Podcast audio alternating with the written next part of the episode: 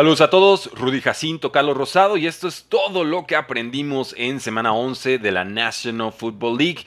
Y vamos a empezar con un partido sorpresa, un resultado inesperado, Carlos, porque yo no veía a los Giants volviendo a ganar esta temporada, menos con Tommy DeVito bajo centro, menos con Saquon Barkley jugándole al receptor. Y menos con el quarterback de los Giants siendo capturado nueve veces en un partido. Y sin embargo, Giants 31, Washington 19. Dios mío, qué descalabro en la capital de los Estados Unidos. Sí, no, increíble, ¿no? Lo que pasó. ¿Cómo está Rudy? No sé si me escuches aquí. Sí, perfecto, perfecto. este, ¿cómo se llama? No sé, tengo como un delay. Pero bueno, este, el tema aquí es qué pasa con Ron Rivera, ¿no? Y esos Commanders perdieron la semana pasada contra los Seahawks y increíble, ¿no? Tommy DeVito de repente apareció en esta ofensiva, en un, duelo divisional, realmente no sé qué pensar, tampoco creo que los Giants hayan mejorado, pero el tema de que Tommy DeVito, por lo menos van a tener coreback para el final de la temporada, ha demostrado algo, a mí no me sigue sin convencerme, pero el tema es eh, eh, Commanders, ¿no? No sé si esta semana le den el bye a Ron Rivera sea el último partido de, él dirigiendo este equipo. Realmente mal lo que ha sucedido a lo largo de la temporada y una defensiva que pues, ha tenido muchos problemas y todo a lo largo de la temporada. Le han pegado a Sam Howell. Sam Howell no se ha visto tan mal, ¿eh? Sin embargo, bueno, no ha sido respaldado. Y el tema es, es claro, ¿no? El tema es Ron Rivera fuera del equipo de los Commanders. Sí, yo estoy contigo, Carlos, y creo que sería el momento exacto, ¿no? Realmente darle algunas semanas de interinato a Eric Bienemi, por lo menos ver qué te puede hacer, ver si los jugadores responden, porque en general la ofensiva ha estado funcionando. Eh, Sam Howell tiene esto, te va a dar jugadas grandes y luego con esa misma mentalidad agresiva, pues va a acabar con tres entregas de balón, ¿no? Pero, pero vamos por partes. Los Giants son la ofensiva que menos puntos anota en toda la NFL. Eso sabemos. La defensa va mejorando. Oye, eh, es que ver los puntos de los, de los Giants, creo que primer cuarto promediaban punto nueve puntos por juego. Segundo cuarto, tres puntos. Tercer cuarto venían los ajustes, 3.6. Y cuarto cuarto, 3.9. Increíble, ¿no? O sea, menos de cuatro puntos por, por, cuarto lo que genera. Cuando estás viendo, analizas a los Cowboys y estaban promediando en el primer cuarto arriba de ocho puntos, ¿no? Entonces, pues, e, e, esa es la diferencia, ¿no? Que hay entre una ofensiva que realmente no trae nada, como la de los Giants, y, y, la de los Cowboys, ¿no? Una ofensiva que te logra generar puntos por partido. Pero aquí a lo que vamos es cuántos puntos fueron 31 puntos que le meten a los Commanders con esta ofensiva que no había producido nada. Bueno, es que si la ofensiva no produce, pues que por lo menos produzca la defensa, ¿no? Y ahí estuvo para mí la clave de este partido. Seis entregas de balón de los Washington Commanders, interceptan tres veces a Sam Howell, recuperan tres fumbles. Y pues Tommy DeVito, démosle crédito, por fin mostró algo el undrafted rookie. Tres pases de touchdown, incluyendo uno bastante bueno de 40 yardas a Darius Slayton, otro bastante bueno a, a Saquon Barkley, que lo están conteniendo bien en el juego terrestre. Y pues una solución muy lógica, oye, pues si no puedes correr, pues lánzale pases al running back, pone en desventaja a quien sea que lo defienda y, responde, ¿no? Entonces, bien por Saquon Barkley que realmente le, marca la batuta y el ritmo a este equipo que está muy perdido y es una victoria que los puede empeorar en las posiciones del draft. Yo como fan de Patriotas lo celebro, pero, pero vamos, ¿no? Es una inyección de ánimo total. Y luego ves a los Commanders y dices, ¿cómo puede ser? Los Giants consiguen 24 puntos de esas seis entregas de balón, ¿no? Y, capturan, insisto, nueve veces a, a, a Danny DeVito, ah. a, Danny DeVito, a Tommy DeVito. Le voy a decir Danny varias veces por error. Danny. Entonces, eh, terrible. Realmente eh, no, no, tengo palabras para lo que acabamos de ver los Commanders. Eh, le tengo todo el respeto del mundo a la trayectoria de Ron Rivera, pero hoy por hoy no te sabría decir cuál es el factor diferencial de un Ron Rivera como head coach versus otros en la NFL. No, no encuentro el plus y, veo muchas restas, ¿no? Y, eso, pues evidentemente nos habla de que con nuevos dueños la paciencia podría y debería estarse eh, acabando. Nos dicen aquí la línea ofensiva de Commanders da pena totalmente, totalmente, pero no es solo eso. Hola a todos, dice Tania Ramírez. Saludos a ambos, lo de Chargers. Ahorita vamos también a cortar algunas cabezas por allá. ¿Qué opinamos de Joe Flaco a los Browns? También llegamos a ese partido, de no chance, pero pues bien, llega el practice squad. Eh, no, no va a hacer mucho ruido todavía. Veremos. Pero ¿qué opinan de esta victoria de los Giants sobre los Commanders? Háganos saber en la casilla de comentarios. Gracias a todos los que están conectados hoy en día de puente, lo cual significa que tenemos más tiempo para consentirlos a todos ustedes. ¿Cómo creen que nos íbamos a ir de vacaciones? No, no, no. Nada de eso, pero dejen su like, dejen su comentario, suscríbanse al canal. Los tres pasos para que sigamos teniendo transmisiones como todos los días, lunes a viernes, 10 de la mañana, hora del centro de México. Y así llegamos a este juego. No, vamos mejor con este otro, a ver si lo encontramos por aquí. vamos con este partido. Ese, porque yo, creo que hay que hablar de esto, ¿no? De los Chargers contra Packers. De, de, los, juegos que tienen peligro de coaches. Sí, sí, de los que pueden despedir. Commanders Giants, Chargers Packers, y después hay que hablar del Bears contra, contra ¿Ah. ¿También? Y, de ahí nos vamos contra Panthers, con el, ah, con el de Panthers, porque son cuatro coaches que seguramente este año, no sé si termine la temporada, pero estoy seguro que el año que entra no avanzar. Ni Ron Rivera, ni Brandon Staley dirigiendo a los Chargers, ni Matt Everfluss dirigiendo a Chicago. O sea, coaches que tenían que ganar, que tuvieron la oportunidad y no subieron cerrar partidos. O sea, tú ves a los Chargers, tú ves a Chicago que iba ganando, o sea, ganando por 14 puntos, que eran eh, menos de cuatro minutos y les dan la vuelta en el encuentro. Este, y bueno, lo de Frank Wright es terrible, ¿no? Hay oh, un equipo sin alma, un equipo sin nada. Pero vamos a hablar de este juego. Eh, realmente no confiaba en ninguno de los dos coaches, ¿no? No, y, y, hablamos de Brandon Staley, de Matt, de, Está chillando en la butaca de que yo voy a mandar las jugadas defensivas, sabe que ya me lo dejen de preguntar, pero casi le veo que le corre la lágrima en los ojos porque el, pobre ya no sabe ni dónde esconderse. Y en vez de hacer la obvia que es, pues le mando el mandado de, jugadas al coordinador ofensivo o defensivo y yo me limpio las manos un ratito y me concentro en otras cosas. No, este se va a amarrar a sus machos y se, va, se va a morir como el capitán del Titanic, ¿no? Y pues, le preguntan al capitán del Titanic cómo le fue.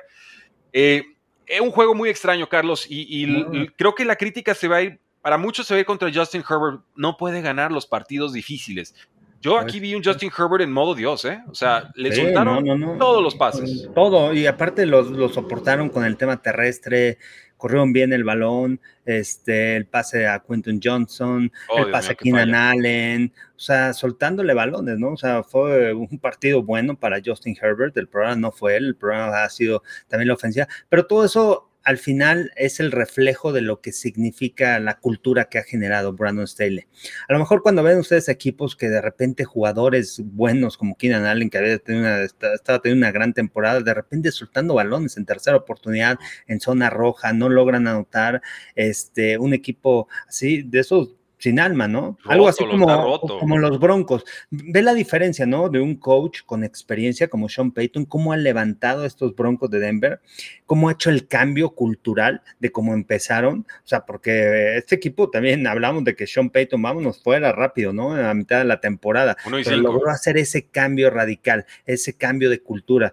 Y, y hemos visto a Brandon Staley y hemos esperado. O sea, porque es difícil encontrar un coreback de las características de Justin Herbert. Justin Herbert está eh, en la elite de la NFL, ¿no? O sea, es de los corebacks elite. O sea, todos quisieran un coreback así. O sea, si tú pones un ranking, está dentro de los 5, 6, 7 corebacks mejores de la NFL por esas habilidades que tiene. Pero al final, pues el tema del cocheo, el tema de la cultura, tienen un head coach defensivo, Brandon Staley sigue permitiendo demasiados puntos, este, eh, han invertido, y aparte han invertido, o sea, han invertido en Derwin James, en Khalil Mack, en Bosa, qué lástima que se lastimó en el partido, pues, quizás se pierda toda la temporada, trajeron a Eric Kendricks, este, escogieron a Santi Samuel, o sea, en cuestión de roster, tú tienes un buen roster de equipo, una buena defensiva que dices, bueno, o sea, si puede generar peligro, puede generar intercambios de balón, una defensiva que te puede detener la carrera. Y, hemos estado esperando esto año de Brandon Staley. Ya no solamente son las cuartas oportunidades, ¿no? Desde que llegó a la liga que se las jugaba, que muy agresivo, que las analíticas, lo que sea. Ha hecho un cambio, pero no se ha visto una cultura aquí. Trajeron un corredor ofensivo, que, que el Moore, un jugador explosivo, que le importa nada más generar yardas, pero no sabe cerrar partidos. O sea, es un, un corredor ofensivo que al final no es clutch. No, no, no, no parece. Importantes, no ha podido cerrar en el cuarto cuarto. Ahí, ahí es donde ganas. Ganan los partidos en la NFL en el cuarto cuarto. Hay que verlo. Y, yo creo que hubiera ganado con, con, Joshua Palmer, ¿eh? O sea, yo creo que si estuviera Joshua Palmer, hubiera complementado, porque aquí pues ya sabemos por qué no estaba jugando Quentin Johnson, no sabe ni dónde alinearse el pobrecito. O sea, hace que Kevin White parezca Jerry Rice, ¿no? Recordando ese, ese boss top 5 de hace muchos años. Eh, no está listo, tiene el potencial físico y esperemos intelectual, pero hasta Keenan Allen de pronto casi regañándolo de, oye, esa línea aquí, esa línea acá. y luego le dan la jugada con 30 segundos en el reloj, la tiene, se levanta las manos, le rebota en la rodilla, sale disparada y pierden el partido, ¿no? Y dices, Keenan Allen ya había soltado uno de touchdown, Donald Parham también suelta uno muy feo en un cuarto down, ya en territorio de Green Bay. Eh, o sea, otra tras otra tras otra eh, pelota soltada. Incluso Austin Eckler, un fumble en la yarda 5 de los Packers. y un touchdown en cuatro visitas a zona roja. O sea, Chargers dejó como veintitantos puntos en la mesa que no le interesaron anotar. Y, pierde por tres. Packers 23, Chargers 20 y es ejecución, ¿no? O sea, es parte de la ejecución, pero es parte de la cultura, de lo que han generado, un mal entrenado el equipo sin enfocarse en los pequeños detalles y al final en momentos críticos no han podido resolver. O sea, esa es la realidad, ¿no? De, los Packers. Es, eh, lo, decimos mucho, ¿eh? Los, equipos aquí en la, personalidad de sus corebacks y de sus head coaches. A largo plazo y mediano plazo así sucede. Aquí lo que veo es que la personalidad de Justin Herbert no alcanza para tapar todo lo que contagia la presencia de Brandon Staley, que no es líder de hombres. No, y, vean el ejemplo, ¿no? Vean el ejemplo de, de, de, Las Vegas. Aunque perdieron contra Miami, fue un juego cerrado, pero es un juego que, un equipo que cambió completamente la manera de jugar, la agresividad.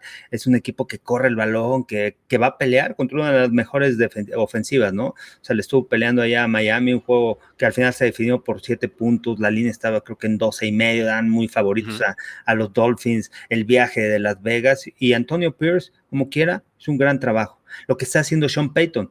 sin jugar gran fútbol americano, es un, equipo que te mantiene hasta el cuarto, cuarto parejo. Así lo hizo contra los Bills de Buffalo.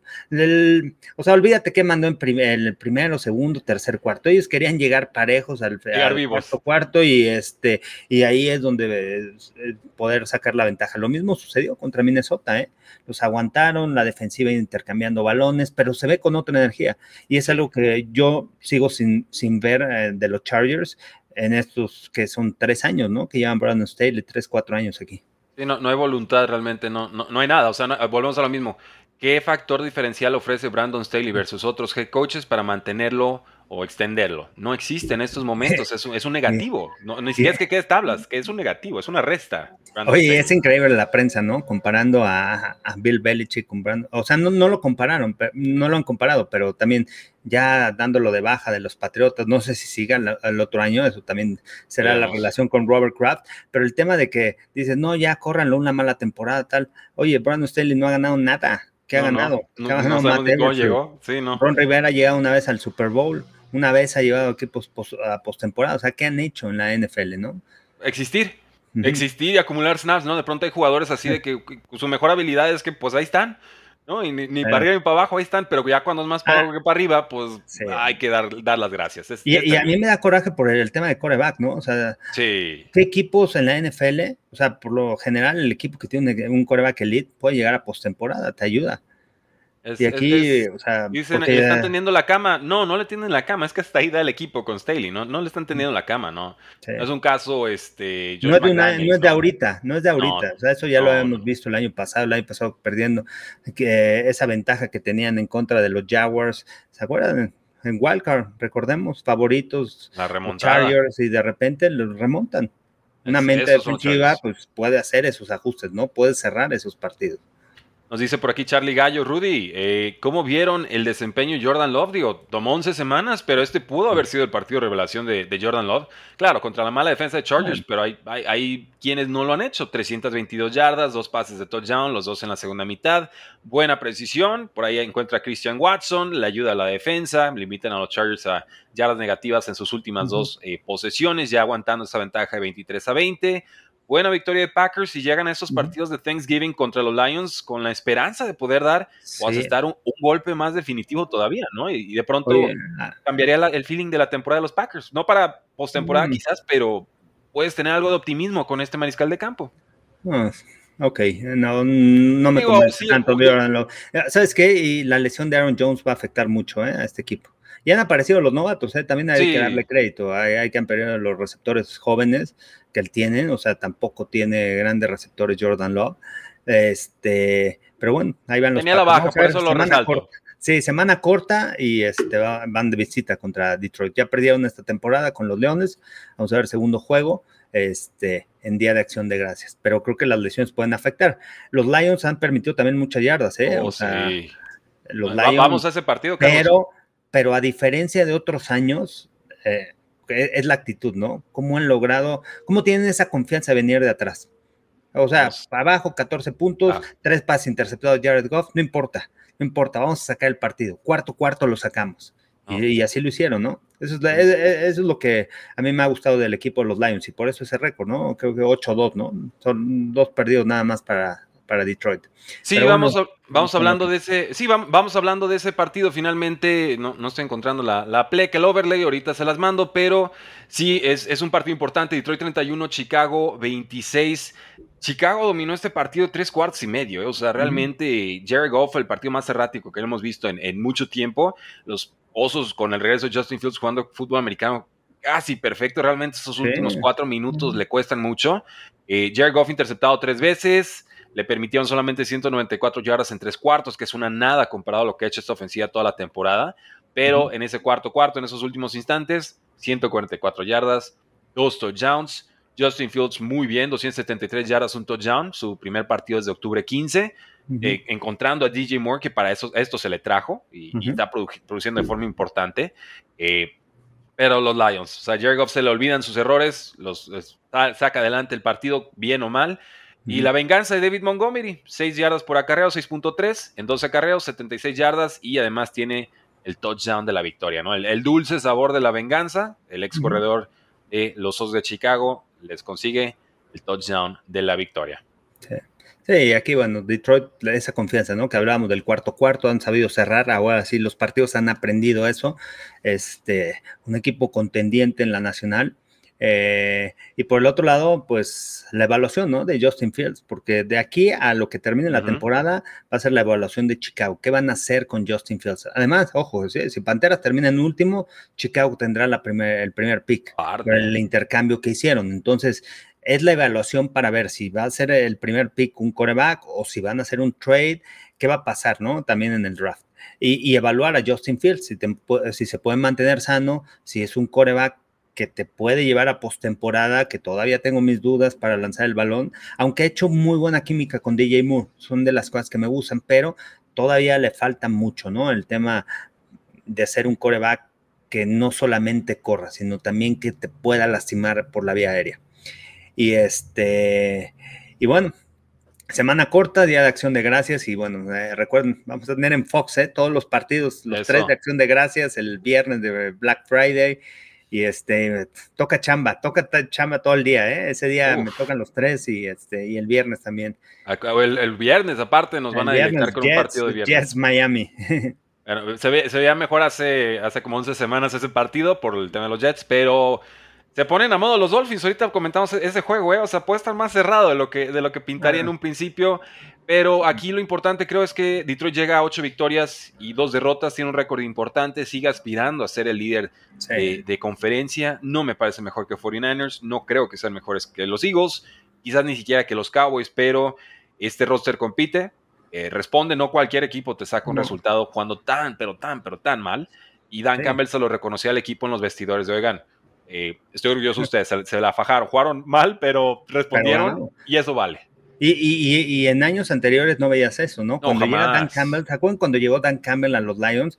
Que trataba de hacer todo ese cambio de cultura y en juegos cerrados, en, el cuarto cuarto, pues al final perdía. Me, acuerdo perfecto ese juego contra los Ravens, ¿no? Que iban eh, ganando eh, y los Ravens ya encajonados y de repente un pase largo en cuarta oportunidad se acercan el gol de campo de 60 yardas y le sacan el partido. Y así varios partidos, ¿no? Este, pero aprendieron, ¿no? De, de todo ese proceso que tuvo que vivir el equipo de los Lions y ahora es diferente. Ahora las cosas cambian, ahora ellos tienen que venir de atrás y pueden sacar el partido. Aquí lo, el tema de los Lions eh, para, para, los apostadores es que cuando están favoritos así por muchos puntos, nunca vayas con los Lions, ¿eh?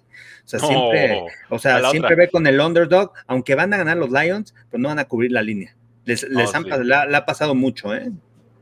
Ah, vamos, entonces estoy viendo aquí algunos comentarios del público porque el equipo tiene garra y nos dice Jesús Niebla, es fan de los Lions, ahí tiene el logo en, su, perfil, para salir adelante del hoyo cuando se ocupa y tal cual es lo que estamos comentando, ¿no?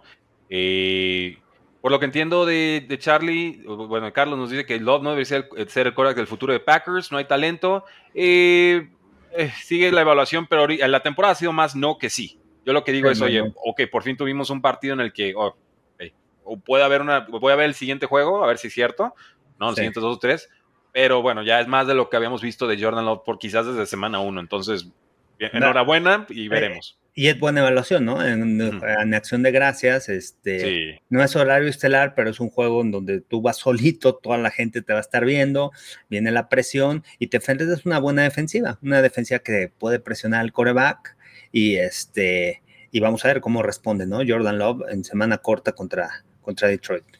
Nos dice también Jesús Niebla, a Detroit se le complican quarterbacks móviles, eso es preocupante para playoffs. Sí, me avisan que Jalen Hurts corre y bastante, bastante bien. Pero bueno, Carlos, sigamos con los análisis de partidos del día de hoy, porque pues ahora sí que tuvimos cartelera prácticamente completa, ¿no? Vamos con, primero vamos con los Cowboys, vamos con estos. Cowboys 33, Panthers 10. Lo de siempre con los Cowboys, ¿no? Un rival a modo y esta temporada le van a meter la, paliza de su vida. A, los equipos de medio A los chafitas, a los de abajo. sí. Dak nada, CD Lamb nada, porque pues, se le necesitó, no, fue la defensa.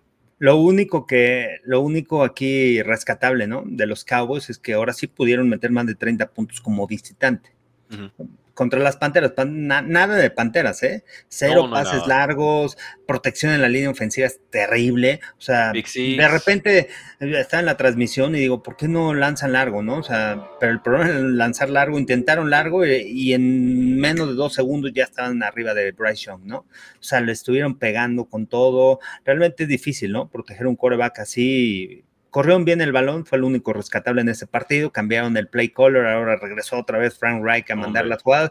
Pero el problema no es ese. 10 puntos, gracias. No, pues gracias. Y, aparte lo dejó, ¿eh? Todo el partido a que le pegaran y le han pegado con todo a Bryce Young. ha aguantado, ¿eh? A pesar de su tamaño y todo, ha aguantado. Yo no sé, aquí en el tema, porque creo que esto va un poquito más lejos, ¿no? O sea, David Tepper quería a Bryce Young, porque el coreback y Frank Reich, estoy seguro, y, hay muchos comentarios por también el tipo de corebacks, él quería CJ Stroud. Entonces, no sé si al final es, ok, vamos a ir con Bryce Young y desarrollas este coreback. Y, y ahorita es como que Frank Reich dice, pues no jala, no jala el coreback también hay que hacer la evaluación, ¿no? De la línea ofensiva que no le dan tiempo, el esquema, hay que adaptárselo también a Bryce Young. Realmente terrible, ¿no? Y juega sin confianza, no hay, este, no, hay nada de protección. Terrible, ¿no? El equipo de las Panteras, peor equipo de la NFL. Eh, y, tiene una buena defensiva, ¿eh? Su defensiva no es mala. Frankie Lugo de las cosas rescatables, linebacker está por todos lados, este Brian Burns también aparece, este dos, tres jugadores que pueden ahí ser rescatables. Sí, o sea, hay, piezas y le han invertido mucho a la defensa. Más les vale que haya algo, ¿no? Y sí hay, sí hay. Y, pero los vemos rebasados, ¿no? Y dices, bueno, es que Frank Reich que en Colts y, en, y en Eagles, ok, va. ¿Colts o Eagles extraña a Frank Reich? alguno de los dos equipos dice, híjole, extraño los, añoro los días de Frank Reich cuando estaba con nuestro equipo y yo creo que no. O sea, realmente creo que la respuesta es no. Bueno, ve a los, Ve a los Colts ahorita, ¿no? o sea, están jugando mucho mejor. O sea, tú los ves y ves el roster. Yo pensé que iba a ser el peor equipo y de repente escoges a Anthony Richardson, se te lastima Anthony Richardson, Garner Minshew de quarterback, Jonathan Taylor se perdió los primeros cuatro partidos, y de repente aparece Zach Moss y, está ahí como de los líderes corredores en la NFL, este, una defensiva que a lo mejor sin tantas armas, sin tantas, sin tantos jugadores espectaculares, pero una defensiva que te soporta. Este, Shane Steichen ha hecho un buen trabajo, ¿no? Con este equipo de los Colts, a pesar de, del roster, ¿no? Diferente a lo que hizo Frank Reich la temporada pasada con ellos. Totalmente, es, noche y día realmente el, asunto ahí. Cabo estuvo siete capturas, dos y medio de ellas llegaron con Micah Parsons y Daron Bland, su cuarto pick six de la temporada. Nos preguntan aquí, ¿crees que Daron Bland rompa el récord de pick sixes en una campaña? Ya lo empató. Yo le voy a dar uno más, yo voy a decir que uno más y se lleva el récord. Yo creo que sí puede, ¿eh? Realmente qué temporadón y qué confianza, con qué confianza está jugando, la seguridad y, y eso ayuda mucho, ¿no? Tener a Stephon Gilmore que que poco se menciona, pero porque le lanzan muy poco a su lado, ¿no? O sea, lo respetan mucho Stephon Gilmore. Trata de tirar a Daron Blunt y Daron Blunt ha hecho un gran trabajo, ¿no? En coberturas personal. Eso te facilita muchas cosas a la defensiva y si tú ves a los Cowboys, por eso Jaron Kears está presionando mucho, está disparando, utilizan a los linebackers para disparo, este, a Donovan Wilson, entonces puedes hacer diferentes cosas, no solamente presionar con cuatro, puedes presionar con cinco, hasta seis hombres, porque tienes esa confianza de poder jugar en las en los, con los receptores externos uno contra uno, ¿no? O sea, realmente impresionante el trabajo de Daron Bland, realmente me respeto lo que ha hecho en esta defensiva. Y este, porque cómo se ha adaptado, ¿no? Él era níquel, él cubría los receptores internos, se lastima Trevon Dix, lo mueven afuera y responde. O sea, realmente a, nivel Pro Bowl, ¿eh? Seguramente este, este, este va para Pro Bowl. Tiene que. Este, tiene y, que, tiene que. Y, bueno, vamos a verlos en, duelos importantes. Los Cowboys contra los Commanders este fin de semana, eh, este jueves también en acción de gracias.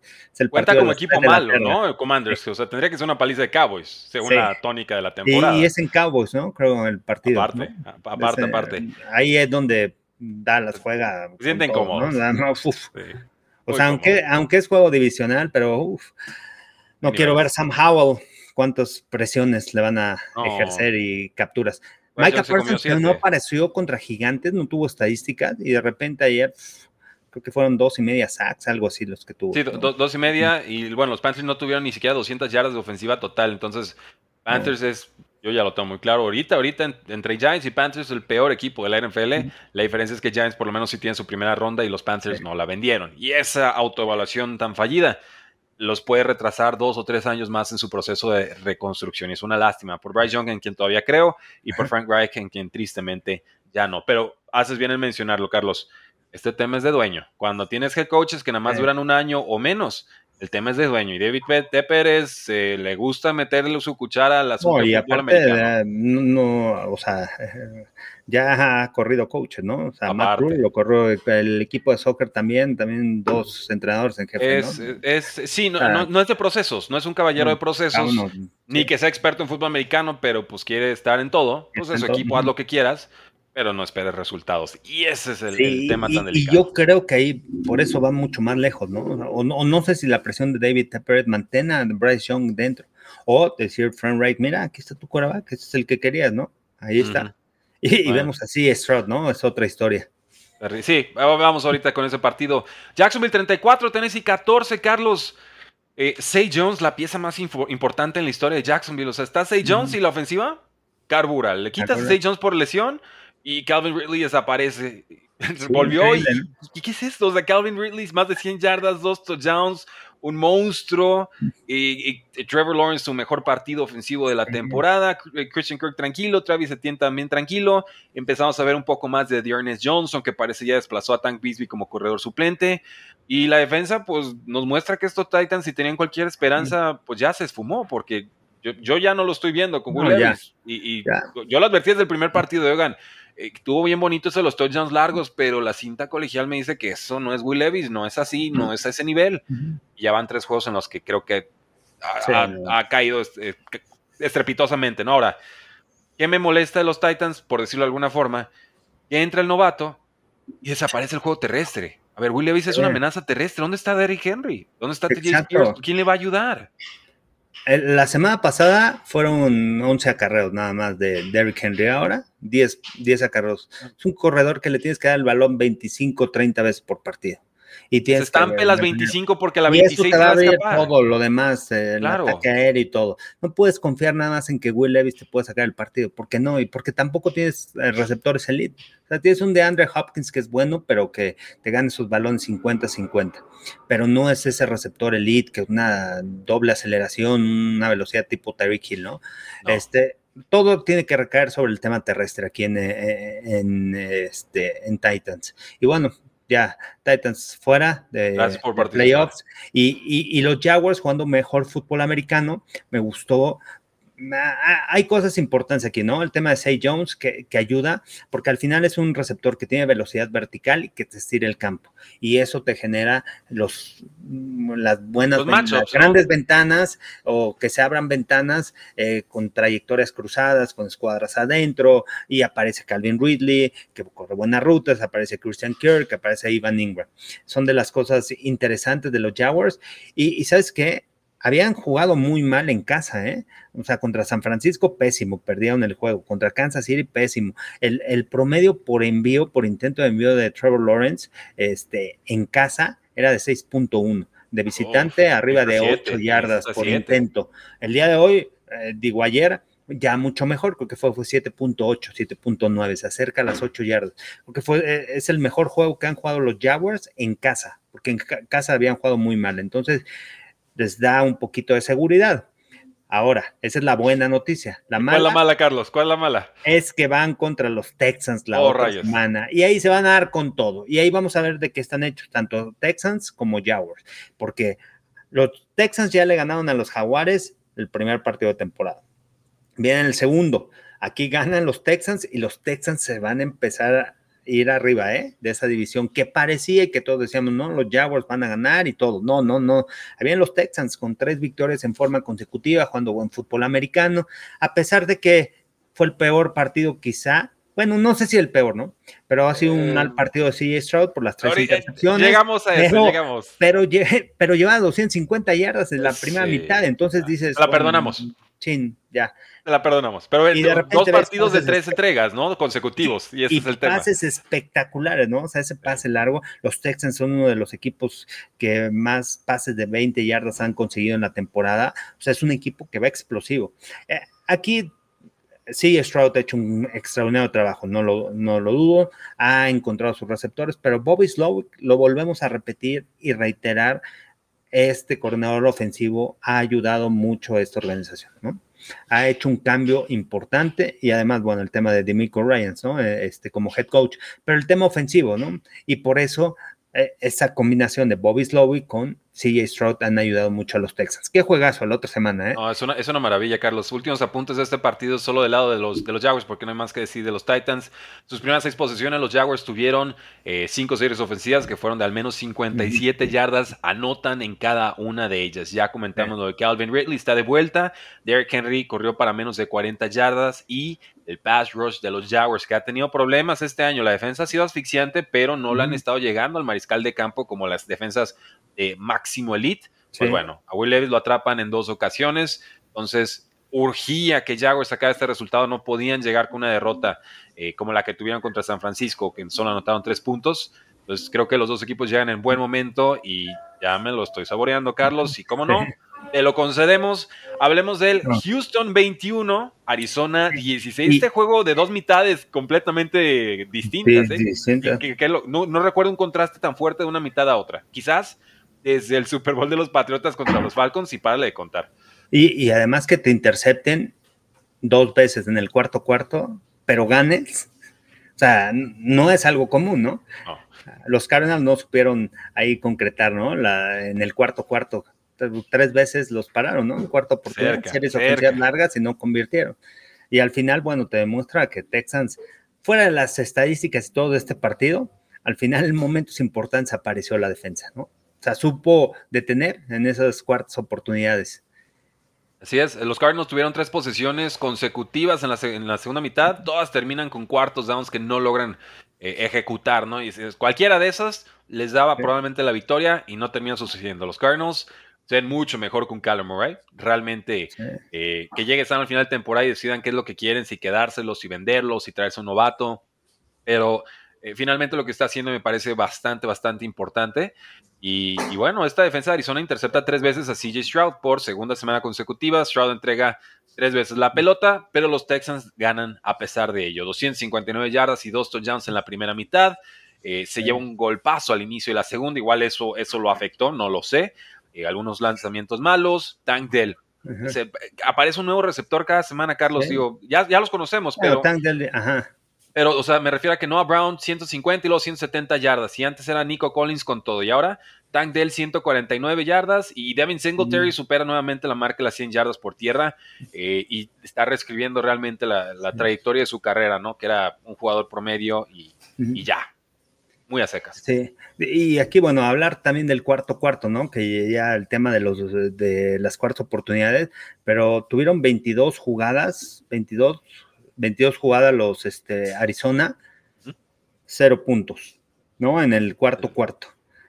Texans tuvo solamente 12 jugadas con la de última del partido, este, dos intercepciones y estuvieron, y en la segunda mitad, o sea, empezaron la segunda mitad, fue, fallaron un gol de campo y después series ofensivas cortas, despeje, despeje, intercepción, intercepción. Se atoró el partido. Y a pesar de eso ganan el partido, o sea, no, qué juego tan raro. Está, está este, extraño. Cuando en el cuarto, por la importancia, ¿no? Del cuarto cuarto, que es lograr generar puntos. Al final no lograron generar puntos Arizona, no pudieron venir de atrás y los Texans les alcanzó con lo que hicieron en la primera mitad, con esos 21 puntos y, este, y, lograron detener, ¿no? Entonces, así se puede leer, ¿no? El partido, un equipo de Arizona que no, es, que no concreta al final de cuentas y, los Texans que, bueno, aparece la ofensa en la primera mitad y la defensa en la segunda. Eh, y nos dice aquí en tiempo real Justin Fields sobre la derrota contra los Lions. Si soy honesto con todos ustedes, debimos haber ganado ese partido. Y, estoy de acuerdo, debieron haberlo ganado. El tema es que no lo ganaron y ahí tiene que haber lecciones, ¿no? No para reventar a todos, pero tienes que aprender. ¿Qué, faltó? ¿Qué tuvo Lions que tú no en esos momentos? Y, seguramente poder mejorar. Va a ser una, buena lección para ellos. ¿no? no le achaco el comentario para nada a, Justin Fields. Gracias a todos los que están conectados. Veo más de 200 personas, no veo 200 likes. Ayúdenos, son gratis. Bajas tantito, le das el like y ya te regresas. Sigues comentando, sigues suscribiéndote. Y aquí estamos con el mejor análisis en español. Es un lujo tener a Carlos Rosado hablándonos más de una hora sobre todos los partidos, todos los lunes a las 10 de la mañana. ¿En qué otro espacio tienen análisis de X's and O's de un exjugador? de un coach, de alguien que está narrando todos los partidos en tiempo real. Y le puedes lanzar tus preguntas y te la contesta, o sea, gratis. ¿Qué, te cuesta? Te cuesta un like, te cuesta un like, comentario, suscripción. En serio, Carlos, eh, disfruto mucho estos espacios y sé que la gente también. Y que, eh, y en Puente además. o sea, señores, damas, caballeros, ¿qué más quieren? ¿Qué más quieren? Rounds 13, Steelers 10. Yo quiero que corran a Matt Canada, que despidan a Kenny Pickett y que nos olvidemos de esta temporada de Steelers. Sabía que el colapso iba a venir para los acereros, lo siento. Confío en ellos esta semana, muy a mi pesar. Y, qué forma de hacerme arrepentirme de ese pique. Dios mío, es que eran pases fallados por seis yardas, Carlos. No, no, no hay forma, o sea, no hay juego aéreo, no hay nada. No, no hay nada con los Steelers de juego terrestre y ya. Pero no es nuevo por parte de los Steelers, ¿eh? O sea, habían ganado y creo que Pickett con menos de 200 yardas, 200 yardas, lo más. pero, pero encontraba a George Pickens en algunas jugadas y ahora es que ni eso. Sí, no, no, no. Y se enfrentaron a una, así, una defensiva de veras. Los Browns eh, oh, realmente me siguen sorprendiendo, ¿no? Y Kevin Stefanski, cómo maneja el juego. Eh, más que nada por lo que tienes, ¿no? O sea, no tienes a Deshaun Watson, optas por uh, Dorian Thompson Robinson, que cuando estuvo a titular le interceptaron tres balones, lo sentaste, pusiste a PJ Walker, lo regresas como coreback titular contra un duelo, contra un equipo, este, un rival divisional y te llevas un triunfo confiando en tu defensiva. Los Browns, dos victorias tan importantes de estas últimas dos semanas, no solamente por las victorias, sino porque son contra rivales divisionales. Los ponen ahí, los ponen ahí atrasito de los Ravens. Sí, no creo que les dé para, para llevarse la división. Se la va a llevar este Baltimore, porque mm. creo que es un equipo mucho más completo y al final su quarterback está sano, ¿no? O sea, salió tocado en el juego, pero tiene una semana larga para recuperarse Lamar Jackson. Eh, y bueno, Pittsburgh, es que Pittsburgh ha jugado así los últimos años, o sea, no, es un equipo, no es un equipo espectacular, es un equipo que juega, o sea, tú, tú, no vas a ver un espectáculo cuando vas a los Steelers, pero vas a ver un juego que en el cuarto cuarto se va a definir el partido, ¿no? Porque Tomlin sabe eso eso es lo que me gusta de Tomlin, ¿no? Son de las cosas que yo le he aprendido mucho a Mike Tomlin, es increíble con este equipo, este, lo han criticado, ofensivas, defensivas, corebacks, y de repente te gana partidos, entonces sabe... El, por eso la comparación, ¿eh? sí, no, y lo, y lo eh, Esa es la responsabilidad de un head coach, ¿no? Ganar partidos. Pero es el catenacho hecho fútbol americano y, por decisión propia, ese es el tema. Eh, le, le, le puede más el corazón y la cercanía con su roster y sus coaches que decir Oye, ¿por qué las otras 31 ofensivas son mejores que la mía? O sea, que, ay, pues es que estamos jugando, mandando las jugadas bien, bien chafas. Y el Cora quizás, pero. Ahora, o sea, porque aquí dicen, lo criticarían de la ofensiva. O sea, ha sido así y esa es su filosofía. Ah, bueno, por lo menos yo lo vengo reventando desde tiempo atrás. cómo ganar, o sea, cómo ganar partidos al final. A Tomlin no le pagan por hacer yardas, no le pagan por 400 yardas, como Brandon Staley que le pagan y traen aquel el Moore y ahora le das 400 yardas, pero pierde juegos. No, este es, sabe lo que es la responsabilidad de un head coach. La responsabilidad de un head coach es ganar.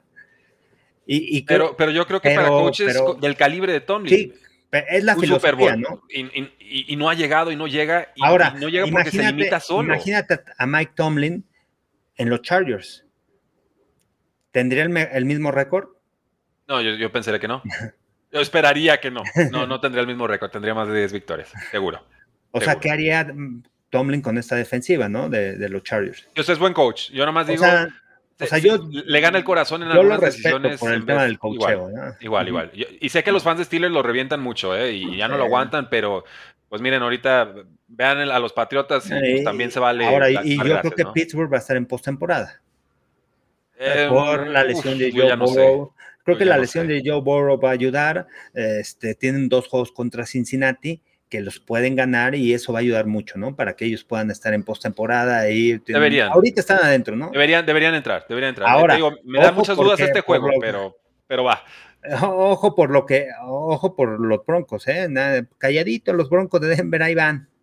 Ahí van ese cambio de Sean Payton, todas las críticas, la defensiva, 70 puntos permitidos por Miami. ¿Cómo te levantas de 70 puntos? Ahí están. Tres, ah. cuatro victorias consecutivas ganadas. Ok, ganas contra Josh. Joshua Dobbs está jugando bien. Ganas contra Minnesota. Le pegas a Buffalo en su casa. Error, cualquier, lo que, lo que quieras. Pero ha mantenido sus juegos. Russell Wilson jugando en fútbol americano. Ha mejorado mucho en comparación del año pasado, un cambio radical, ¿no? Y la defensiva que, cómo la, o sea, a mí es lo que me impresiona, ¿no? Cómo mantienes ese grupo unido, un grupo de buen, buenos jugadores que al principio de la temporada lo estaban haciendo pomada, ¿no? O sea, esos 70 puntos hablan por sí solos, ¿no? De, de, Miami. Y muchas críticas sobre Van Joseph, y ahora es la fortaleza, ¿no? De, de, los Broncos para mantener esos juegos cerrados. No quiero, que, no quiero decir que sea un equipo contendiente, porque los Broncos. Pero ya te pues, ayer lo vimos, ¿no? En zona roja. no anotaron, no anotaron. En playoffs tienes que cantar en zona roja, en la yarda 20. Con puros goles de campo no te va a dar. Pero mantienen el juego cerrado, ¿no? Algo como Tomlin. Sabe qué equipo tiene, mantengo el juego en el cuarto cuarto y ya ahí puede pasar lo que sea, ¿no? Sí, y, nos, y veo a, ciertas aficiones frustradas, nos dice Rivelino Rojas, soy el único que piensa que Stefanski es mal coach. Yo creo que es buen coach, nada más pues está muy limitado por ahorita por, por de corebacks, ¿no? Está haciendo un trabajo muy bueno. Stefanski, impresionante, ¿no? Sí, eh, yo quisiera ver 30 puntos cada semana con Deshaun Watson y la defensa, y entonces ya estaríamos hablando de, ah, Browns al Super Bowl. A ver, ah, hay una comparación, una comparación así, bueno, más o menos, ¿no? Porque la línea ofensiva es mejor de los Browns. Eh, Stefanski se les lastima Deshaun Watson, este, eh, todo radica en el tema terrestre y en su defensiva. Los Jets, Robert Sala, lo mismo. Ah. Es lo mismo. Ayer no pudieron correr nada. Es un equipo, o sea, su defensiva no es elite, es buena, pero no es elite de los Jets. Hay que, hay que reconocer también, o sea, es buena, pero tampoco es elite, ¿no? O sea, no es la defensiva de, los Browns. Es maximizarlo ah, mucho, poco que O sea, para mí Stefanski ha hecho un buen trabajo, ¿no? O sea, con lo que tiene. O sea, para mí se me hace y cambió totalmente esa cultura de, Cleveland, ¿no? Ahora vamos con este otro comentario. Abraham Fregoso, la vamos al lado de los Steelers, la afición nos dice, ¿por qué no culpamos a Tomlin? Ha sido error tras error. Mantener a Matt Canada de coordinador ofensivo, no poner de titular a Broderick Jones, a Joy Porter, nombrar titular a Jalen Warren y luego le das más a a Najee y yo muy enfocado, digo, lo de Canadá ya lo hemos hablado toda la semana, ya ahí va, va a acabar la temporada y Matt Canada va a seguir de coordinador eh, ofensivo. Pero, pero es que de repente tiene altibajos, de repente, ¿te acuerdas? No sé contra quién lo vimos, lo, se bajó al campo, mucho mejor, mandando, pero pues, hasta ahí es limitado. Ahora, ya, sabemos que... Y, lo de Kenny Pickett, ¿cuál, o sea, si, si Kenny Pickett tiene éxito en la NFL, o sea, si llega a su techo, techo, techo, con lo que nos ha mostrado de colegial y actual, ¿a qué coreback podría aspirar ser Kenny Pickett? O sea, ¿cuál sería así como el Oye, fue como la comparación. Derek Carr, eh, no. Ah, no sé, Alex Smith, así en sus días más tranquilos, y eso sería, ah, y ya Kenny Pickett llegó a su apogeo de potencial, porque realmente igual no es Matt Canada, ¿eh? O sea, lamento decirlo, igual es el coreback, y veníamos medio avisados en ese draft. Y, y, también como coordinador ofensivo dices, oye, ¿por qué no eres más pues ve el coreback que tengo. Igual no hay con también, no, no lo quieren tienes decir. que protegerlo. Entonces también, sí. Es eso. La evaluación es un debe ser un poquito más compleja, ¿no? En cuestión de toma de decisiones, de ver a Kenny Pickett la velocidad con la que se deshace del balón, el entendimiento de las coberturas, si realmente está viendo el juego en cámara lenta, o sea, el movimiento de la defensiva, se puede anticipar. No, los rivales lo están viendo en cámara lenta, ¿eh? O sea, no, yo creo que los rivales son los que lo están viendo que se mueve lento y todo le están telegrafiando o, cachando, no sé. Eh, lo que sí critico y comparto aquí, Abraham Fregoso totalmente, eh, Fragoso, eh, a Najee Harris hay que utilizarlo primero, o sea, en primer, segundo y tercer cuarto, ¿no? Porque si la idea es que le vamos a dar más toques de balón a Jalen Warren, pues lo quiero fresco y explosivo en el cuarto cuarto. Y aquí lo que a mí me molestó de este partido específicamente es, si ya dijimos que Jalen Warren es mejor que Najee Harris y ya lo aceptó el coach y ya lo puso de titular, porque está teniendo más acarreos en el cuarto cuarto en un juego tan cerrado. Cuando Jalen Warren, hasta en este partido, también te volvió a producir de forma muy importante. Es, ese tema, ese punto en específico es para mí el, que el equipo no se puede cambiar el chip de decir, ahora sí tengo un nuevo titular y, y cae en sus viejas tendencias, ¿no? Y, hay que ver, ¿no? Nada más cómo cambia la ofensiva con Jalen Warren en el terreno de juego. No de, no de ahorita, de antes, de los partidos de pretemporada. O sea, es un jugador año pasado. explosivo. Es un jugador que en cinco yardas explota muy bien el hueco, que se esconde, que su centro de gravedad es muy bajo, que te puede romper tacleadas. Entonces, este, las características de Jalen Warren lo hacen titular. O sea, también, bueno, primera selección, a G. Harris y todo, pero parece que Warren está arriba, ¿no? O sea, se ve diferente esta ofensiva con él en el terreno de juego. Nos dice Ron Rivera en tiempo real que la derrota contra los Giants, liderada por el Korak novato no seleccionado en el draft Tommy DeVito, es un punto bajo en su mandato, asegura el head coach Ron Rivera. Eh, dice, well, it's a low point, definitivamente, es un, el punto más bajo.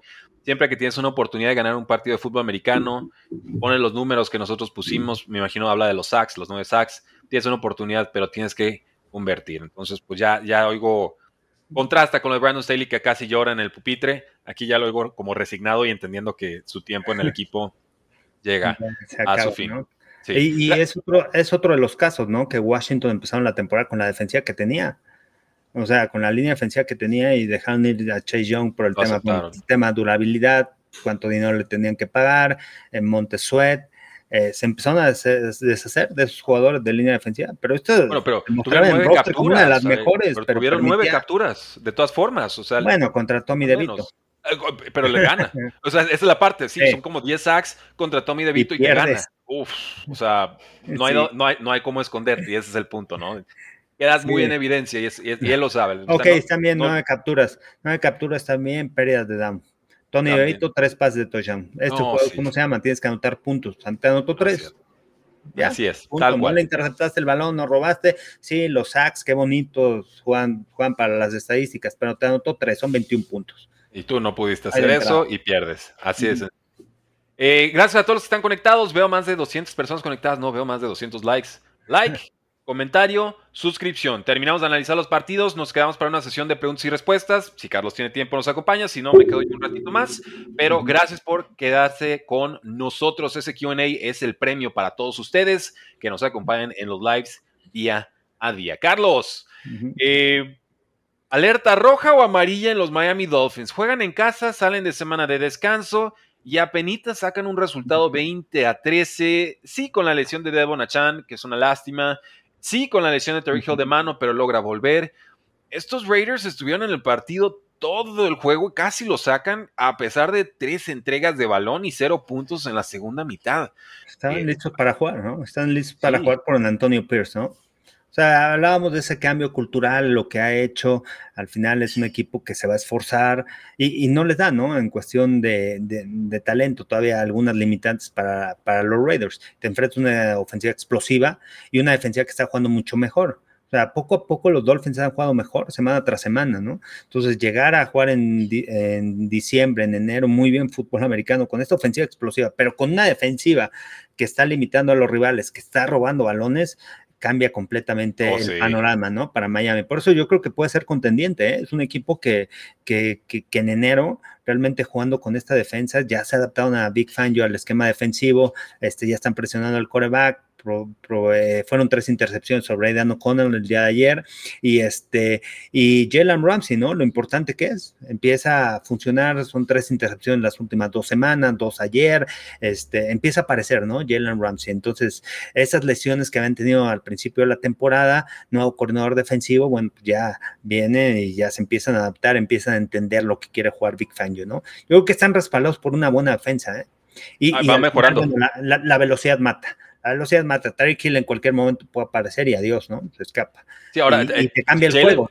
Son de, momentos. Y de la defensa, Jalen Phillips en un esquema de Big Fangio apareciendo ya como Sí. Pass rusher top 10 de la liga después de un eh, unos temas de lesiones. Este tiene unas habilidades ¿eh? impresionantes, ¿eh? Jalen Phillips desde que estaba en colegial estuvo en UCLA y después se cambió a Miami. El tema de él fue problemas que tuvo este, de lesión, ¿no?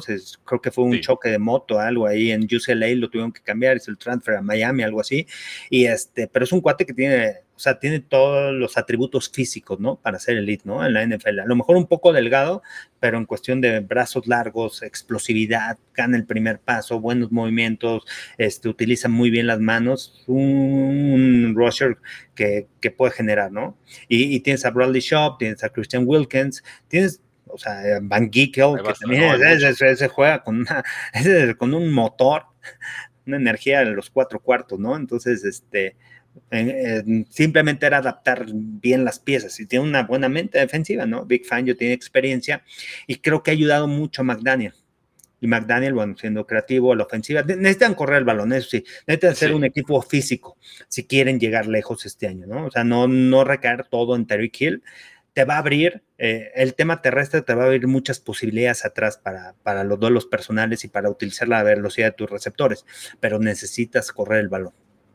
Y los Raiders necesitan mejor línea ofensiva también. Me gusta que con Aiden O'Connell, con el novato, a pesar de las entregas de balón, están dejando que juegue. O sea, oye, suelta brazo, inténtalo, a ver si y comete errores y la prueba va a ser, oye, ¿y qué aprendiste de esos errores? ¿Los vas a volver a cometer o no? Está bien, me gusta por los Raiders. Realmente así, si vas a jugar con un novato, pues ese tendría que ser el proceso de maduración y la tolerancia de los coaches, los dueños y la afición de, oigan, pues este, lo vamos a, poner a prueba de fuego, a ciencia, va a cometer errores, eh, pero el chiste es que te muestre más bueno que malo para que te animes a tenerlo como posibilidad de cobrar titular el siguiente año. Aquí por lo menos Raiders ya tiene un suplente por los próximos cuatro años, tres años, y eso, y eso vale. Vamos viendo hasta dónde puede dar ese, ese estirón no estaba en las cartas, en los planes que Eren O'Connell fuera el coreback titular. Y creo que con todo y estos errores ha mostrado más que muchos corebacks en esta clase, ¿no? Que fueron tomados mucho más adelante. y, bueno, o sea, se, mostró en, pretemporada. Creo que ahí se ganó esa confianza, ¿no? De quedarse, porque fue escogido alto en el draft, tenían a Brian Hoyer por el tema de que ya conocía el esquema, porque es veterano, no, con el veanlo, o sea, lo que hizo en pretemporada, la toma de decisiones, no tanto en cuestión de yardas, en cuestión de toma de decisiones rápidas, no evita capturas, o sea, todos esos procesos tan rápidos para un coreback joven no es tan fácil, ¿no? Y, y este, y, además Antonio Pierce, ¿no? Yo creo que sí se queda con los Raiders. Bueno, hay que ver cómo termina la temporada, pero me ha gustado todo ese cambio que ha hecho. O sea, al final le trae una identidad al equipo, los jugadores jugando con un gran esfuerzo y totalmente diferente cuando tenía a McDaniels, ¿no? Es otra Han dado el balón a Jacobs. Jacobs necesita el balón a correr. Al final, bueno, ayer nada más 39 yardas, pero le estuvieron dando la bola. ¿no? Nos dicen, buen día Rudy Rosado, PCM, es el que nos manda, el mensaje. Ayer los Raiders se vieron mucho mejor, perdieron sí, pero cambió mucho la actitud. Si siguen así, los Raiders pronto serán un dolor de cabeza. Saludos, estamos, estamos en ese punto, ¿eh? Estamos en ese mismo punto, la misma línea. Y, va a estar bueno el juego de la otra semana, ¿no? Contra Chiefs. Oh, sí, tampoco es que Chiefs tenga una explosividad ofensiva tremenda ahorita. Dicen ahora, Mike Nava, ¿cuándo empiezan las críticas a la ofensiva de mis Dolphins? Tienen varias semanas a la baja, están sobreviviendo por la defensa que va mejorando. Eh, yo creo que van a revivir eh, ofensivamente hablando, ¿no? Salieron muy chatos del, del bye week. No es el primer equipo al que le pasa. Recuerdo que a Bucaneros le pasó y salió chato. Eh, como que ha habido dos, tres equipos que en bye week, Patriots se descompuso por completo en un bye week. Ah, es extraño, de pronto te ayuda, de pronto no. Pero aquí Dolphins es eso, ¿no? O sea, necesitas correr el balón, necesitas no abandonar el ataque terrestre. Eso. Un poco más de Raheem Monster. Si no hay a Chan, pues vamos con Monster. Vamos. Tuvo su touchdown. Tienes, porque este, tienes velocidad, o sea, la velocidad de Tarek Hill en espacio te, te hace pomada, ¿no? Sí, a mí me gustaría más un complemento pero tienes que trabajar a los rivales, o sea, no tienes que ser tan predecible, play action, vas con Kill, porque ya los equipos lo empiezan a esperar atrás y, bueno, atrapa el balón y llegan rápido, ¿no? yo, quisiera ver a ese Thumper, ese, ese Chris Brooks que tomaron en, este, en esta clase, eh, o un poco más de Salvo Named, o sea, quizás no tanto ese elemento hiper explosivo que ataca en zone reads, que lo, lo vas a seguir teniendo, pero ¿quién te puede complementar ese juego entre, entre los tackles? Quizás esa sería como la última variante. Y no sé si los Dolphins tengan la línea ofensiva para ejecutarlo. Y, bueno, y, a lo mejor también están diciendo esto porque nada, fueron este 20 puntos. Eh, pero en cuestión de yardas, pues más de 400 yardas. Tema también tercer down, ¿no? Entonces, pues, más contundentes en eso. Es válido, es válido, digo, ya no se mal acostumbraron los Dolphins, pero lo importante es que ganan. Nomás que sí queda el foco amarillo de eh, nos convence la forma en la que ganan y ahí sí eh, podemos entrar en debate. Eh, el tema, a mí, los equipos que son contendientes son los que juegan buena defensa, buena defensiva en, diciembre, ¿no? Exacto. Equipos físicos y, se están entonando. Que saben correr el balón. Se están entonando y, hay un coordinador defensivo que lo ha hecho muchas veces y lo está volviendo a hacer.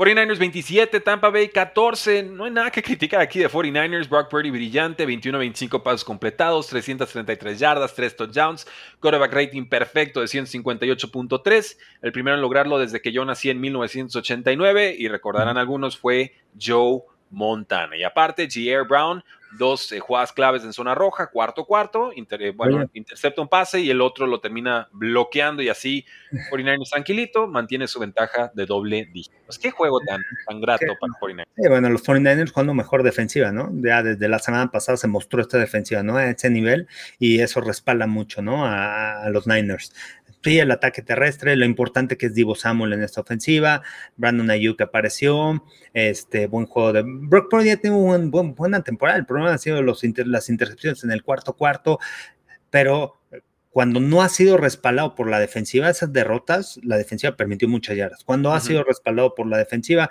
este equipo es, eh, imparable, ¿no? O sea, un equipo contendiente en la nacional eh, y, una baja importante, ¿no? Ufanga se lastima el oh. safety, pero entra Jerry Brown que fue la selección este año, fue escogido por, mm, por los 49ers de Penn State, un, safety versátil. Vamos a ver si cubre ese, eh, eh, ¿cómo se llama? Ese puesto de safety en vez de Ufanga, porque Ufanga es sólido atrás, detiene muy bien el pase, buenas en, coberturas, pero también para detener la carrera y para disparar. Entonces, Jerry Brown tiene esas habilidades atléticas, ¿eh? Vamos a ver qué tan rápido se adapta al tema de NFL y si es eso, bueno, pues esta defensiva seguirá en ese nivel, porque Ufanga juega un papel importante en esta defensa, ¿no? O sea, junto con Tashon Gibson también por la comunicación que tiene ahí en, la posición de Sí, yo, yo, yo me atrevería a decir que San Francisco tiene la mejor dupla de linebackers del momento, o tenía, Ufanga y Fred Warner, ¿no? O sea, y, de Fred Warner, candidato a MVP defensivo. Sí, no, sí, los safeties vienen mejorando mucho, los cornerbacks me quedan a deber, pero bueno, por algún lado puede flaquear la defensa. Eh, pero si este es el debut de Jay Brown y, así va a jugar a ese nivel, olvídate. Y si hay un equipo que de, de década y media para acá sabe trabajar con linebackers, yo creo que es San Francisco, ¿eh? o sea, si te vas a una Borro Bowman, te vas a un, ay, se me están yendo todos los nombres, este, me están escapando todos los nombres, no puedo creerlo, Patrick Willis, gracias.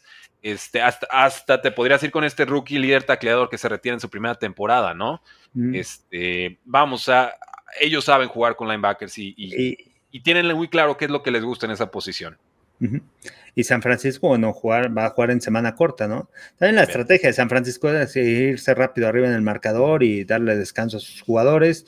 Bueno, estuvieron todo el tiempo adentro los titulares, pero bueno, Juan, semana corta. Aquí vienen dos juegos críticos para San Francisco, o sea, tienen un calendario todavía complicado. Van contra, van contra Seahawks, van contra Filadelfia y otra vez contra Seahawks. Y, ahorita en semana corta visitan a Seattle. Y Seattle de campeonato. Urgencia, o sea, urgencia de ganar. Y, no sé quién va a ser el quarterback titular de, de, Seattle, ¿no? Porque salió lesionado Gino Smith y entró Drew, Locke. Pero bueno, este juego va a ser importante o sea, este, para el tema de los 49ers. Pero creo que están ahí. Creo que Niners, Eagles arriba todavía de, de Detroit. Sí.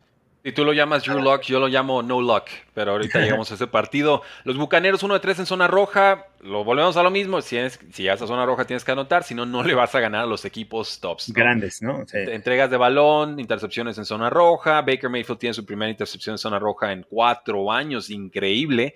Eh, la ofensiva muy limitada, 4.3 yardas por jugada, sin juego terrestre, que es algo que ha adolecido Bucaneros toda la campaña, 3.7 yardas por acarreo. Rashad White muy bien por aire, pero por tierra este año no ha producido y esa es una realidad. Entonces, pues bueno, la defensa no jugó bien hasta que ya se pusieron conservadores los 49ers y ya aparecieron algunos puntitos de los Bucaneros. Y, cuál era la estrategia ¿no? de los Niners? De tener el ataque terrestre y, órale, ¿me quieres ganar? Baker Mayfield vámonos, te reto. Quiero, quiero que, se tarde en el bolsillo para que entonces lo pueda presionar y capturar, que es generalmente el guion de juego más negativo para Mayfield. Eh, pues eso. Rudy, ¿tienes programa o video dedicado a colegial? No, pero pues ustedes pidan y buscamos cómo hacerlo. Y... Ah, uh, buenos juegos de colegial, ¿eh? Me gusta la Universidad de Washington, los Huskies, el coreback, cómo cerraron el juego, ¿no? Y traen un receptor, el 1. Yo, hoy que, yo que regresé a nadar, estaba dándole vueltas de. Ya es que ando ahorita con las suscripciones y que lo ofrezco al público y demás. Dije, un, curso de escauteo colegial, ¿no? Así, este, de, de corebacks, decir, rumbo al draft, armar algo por el estilo, no sé. Pero ustedes denos ideas y nosotros podemos ejecutar. No podemos hacer todo, pero podemos hacer mucho y espero podamos hacerlo bien. Purdy para mí, top 10 esta temporada va muy bien. Pasemos entonces a los Rams contra los Seattle Seahawks. Carlos, Ah, qué derrota más dolorosa para los cielos hijos. O sea, si había un juego que no se podían dar el lujo de perder, era este. Sobre todo, iban dominando el partido 16 a 7, tres cuartos. Gino Smith se lastima al final de ese tercer cuarto y se descompone todo. Drew Locke, una intercepción tardía, le da la posibilidad a los Rams de ganar el partido.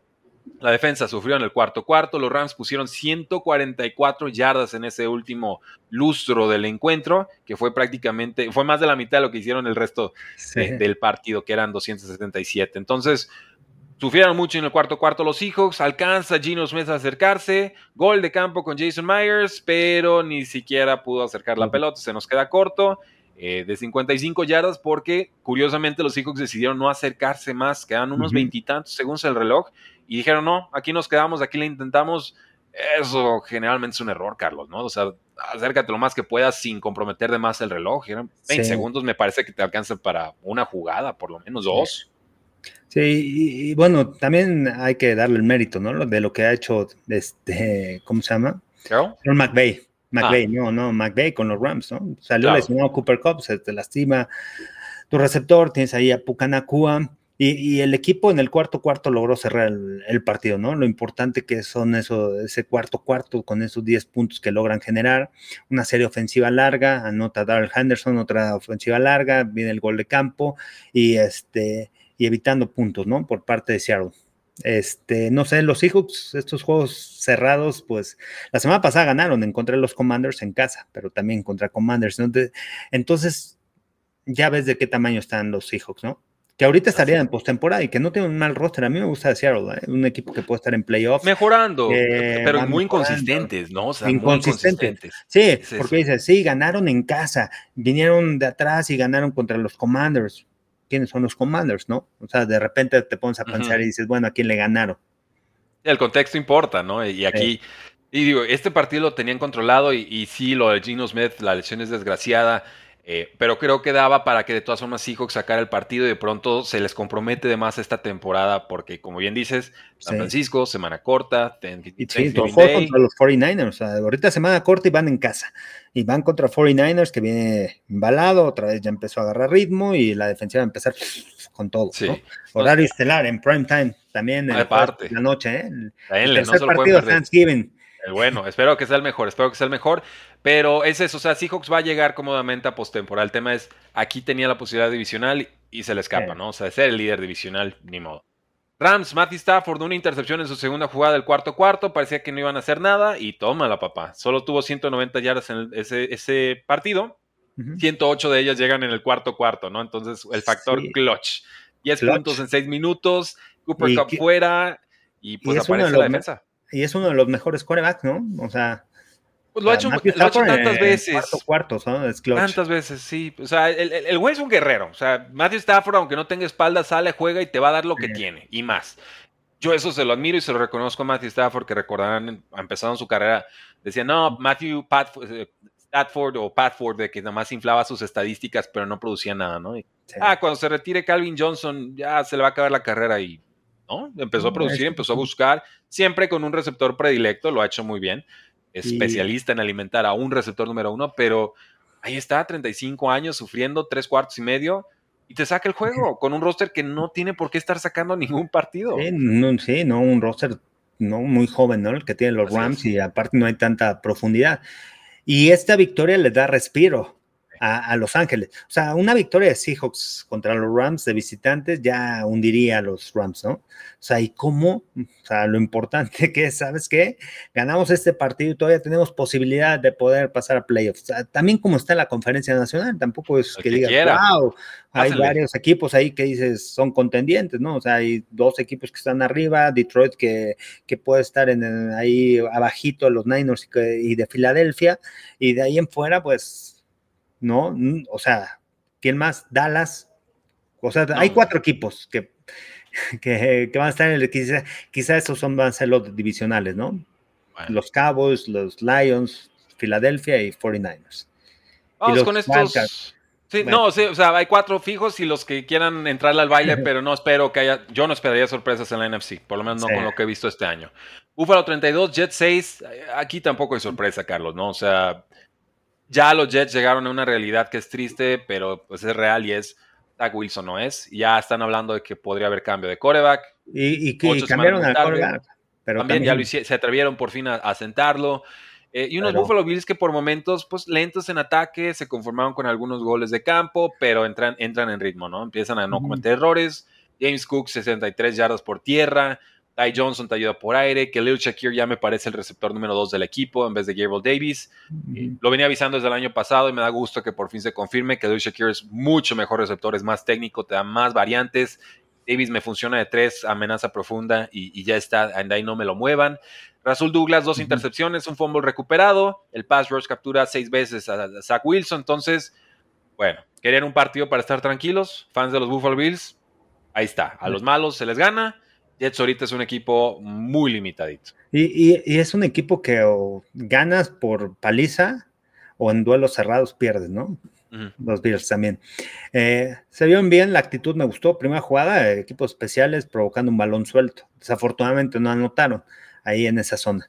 Me gustó, me, me gustó más el llamado de jugada de Joe Brady, corriendo el balón, balanceándolo más, utilizando mucho a James Cook, que bueno, ya lo habíamos visto, ¿no? En las semanas este, anteriores, que es un jugador que te puede producir, explosivo, que te cambia el ritmo a la ofensiva.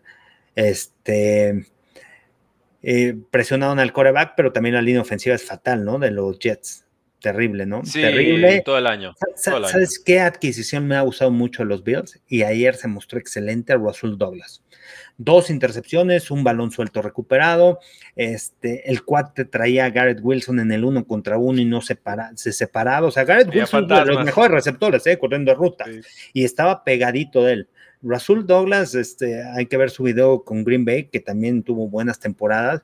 También cuando llega a Green Bay hace buen trabajo ahí en el perímetro. Es un corner que te roba varios balones, que te cubre muy bien a tu receptor número uno.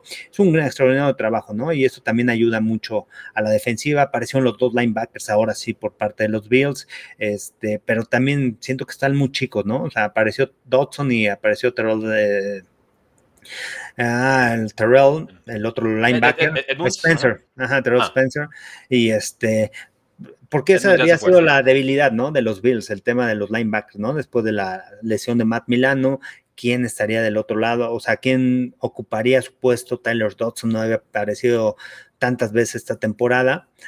Terrell Spencer había hecho un buen trabajo, pero necesitas una mancuerna ahí y este, mucho mejor. Bueno, detuvieron el ataque terrestre, que eso fue importante, ¿no? O sea, todos sabíamos que para proteger a Zach Wilson iban a correr el balón. Hay una jugada con los Jets y, es esa. ya.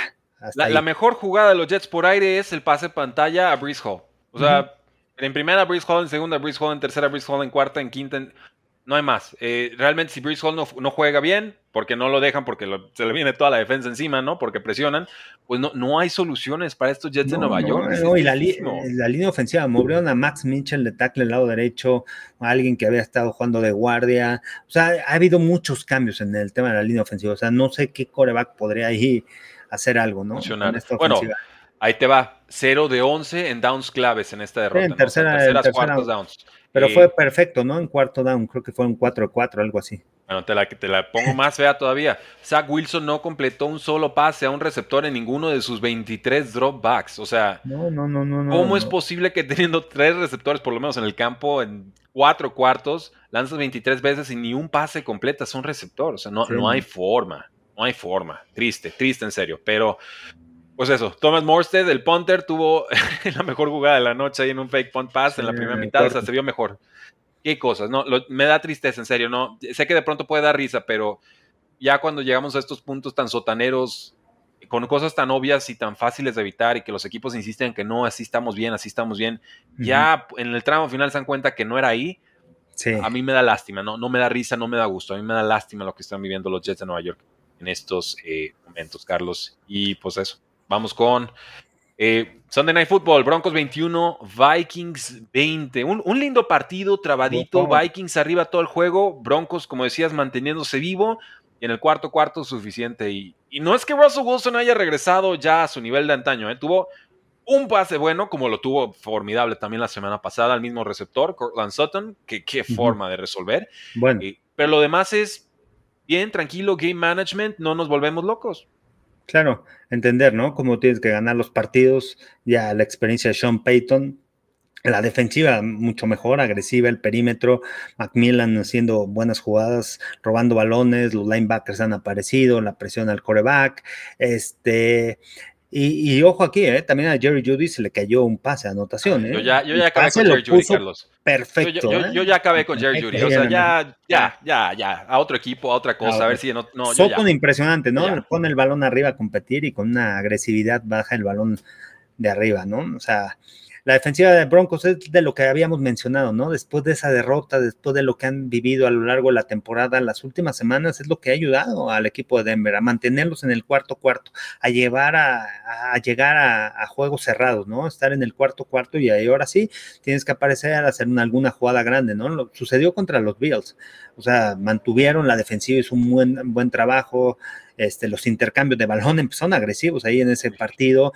y otra vez robando bolas, ¿no? O sea, e, e, es, es un equipo que, que, va para arriba, ¿no? O sea, ese cambio cultural que ha hecho Sean Payton es importante, el cambio que ha hecho este Vance Joseph también, ya los jugadores entendiendo el esquema defensivo y este y Russell Wilson jugando un buen fútbol americano, no puedo decir elite, pero es un buen fútbol americano, no presiona, no, no, no pone el balón en riesgo tampoco, tomando buenas decisiones. Me gustó la decisión rápida en tercera oportunidad, le pone el balón a Sameji Perrine y consigue el primero y diez.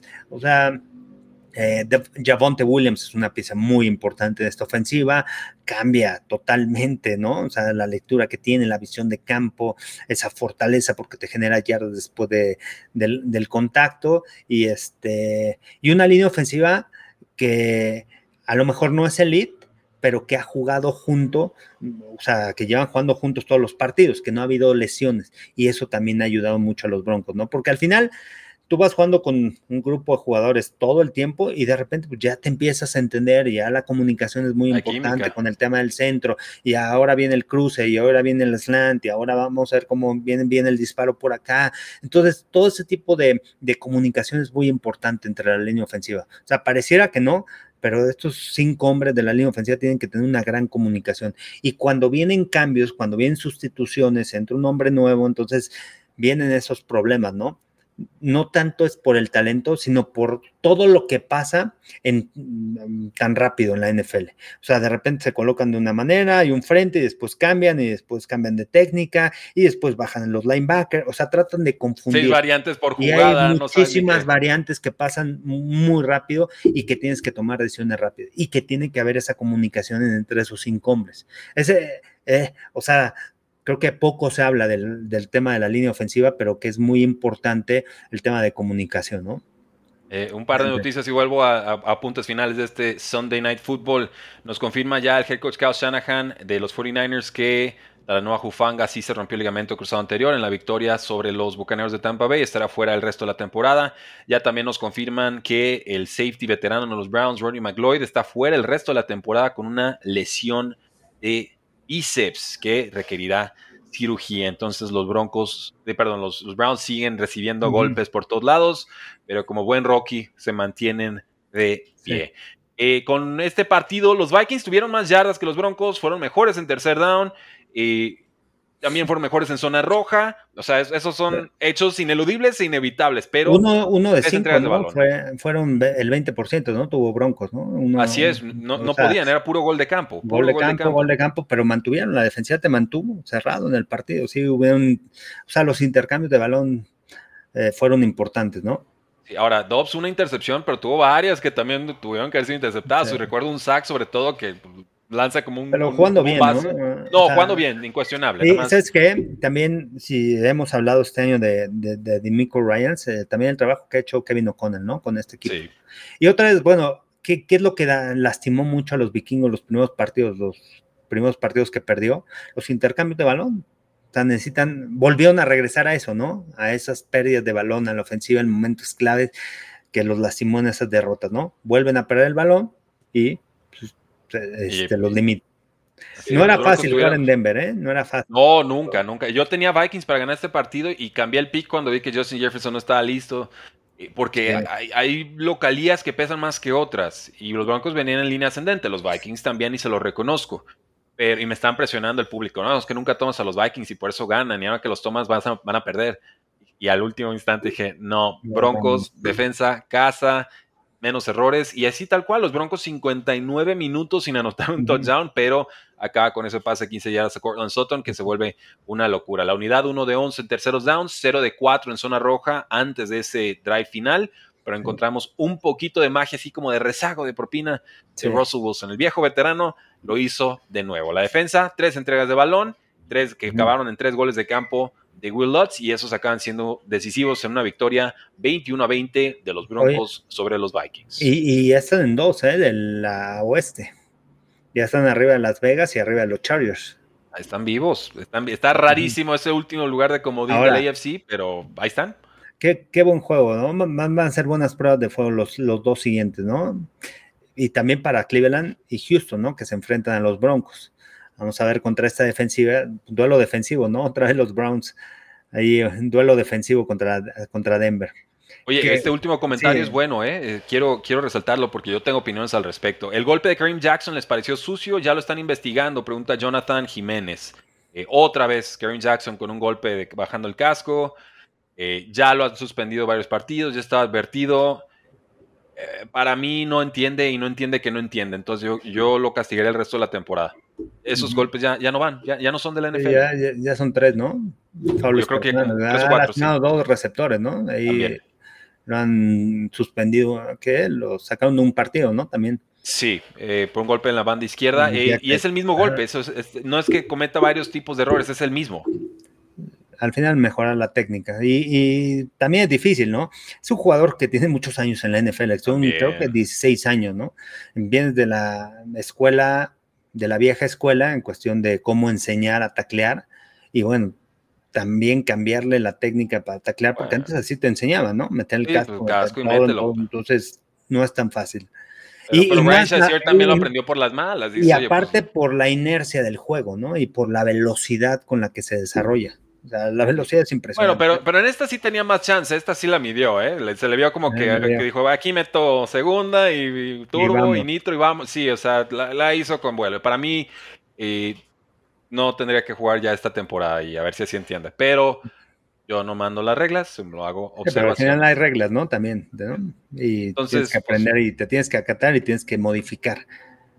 Terrible. Pues así es. yo no estoy de acuerdo, creo que Carlos no, pero entendemos que pues, así se le enseñó, nomás pues lo rápido, compadre, porque si no, no vas a jugar mucho más en la NFL. Carlos, ¿cómo te encontramos en redes sociales? Arroba Carlos Rosado V en TikTok, Twitter, Instagram, Carlos Rosado 15 en Facebook y Carlos Rosado Sports en YouTube. Buenísimo. A mí me encuentran aquí en el podcast de Tres y Fuera NFL. Eh, con esto despedimos el segmento de resumen y nos quedamos para sesión de preguntas y respuestas, porque la NFL no termina y nosotros tampoco. Tres y Fuera.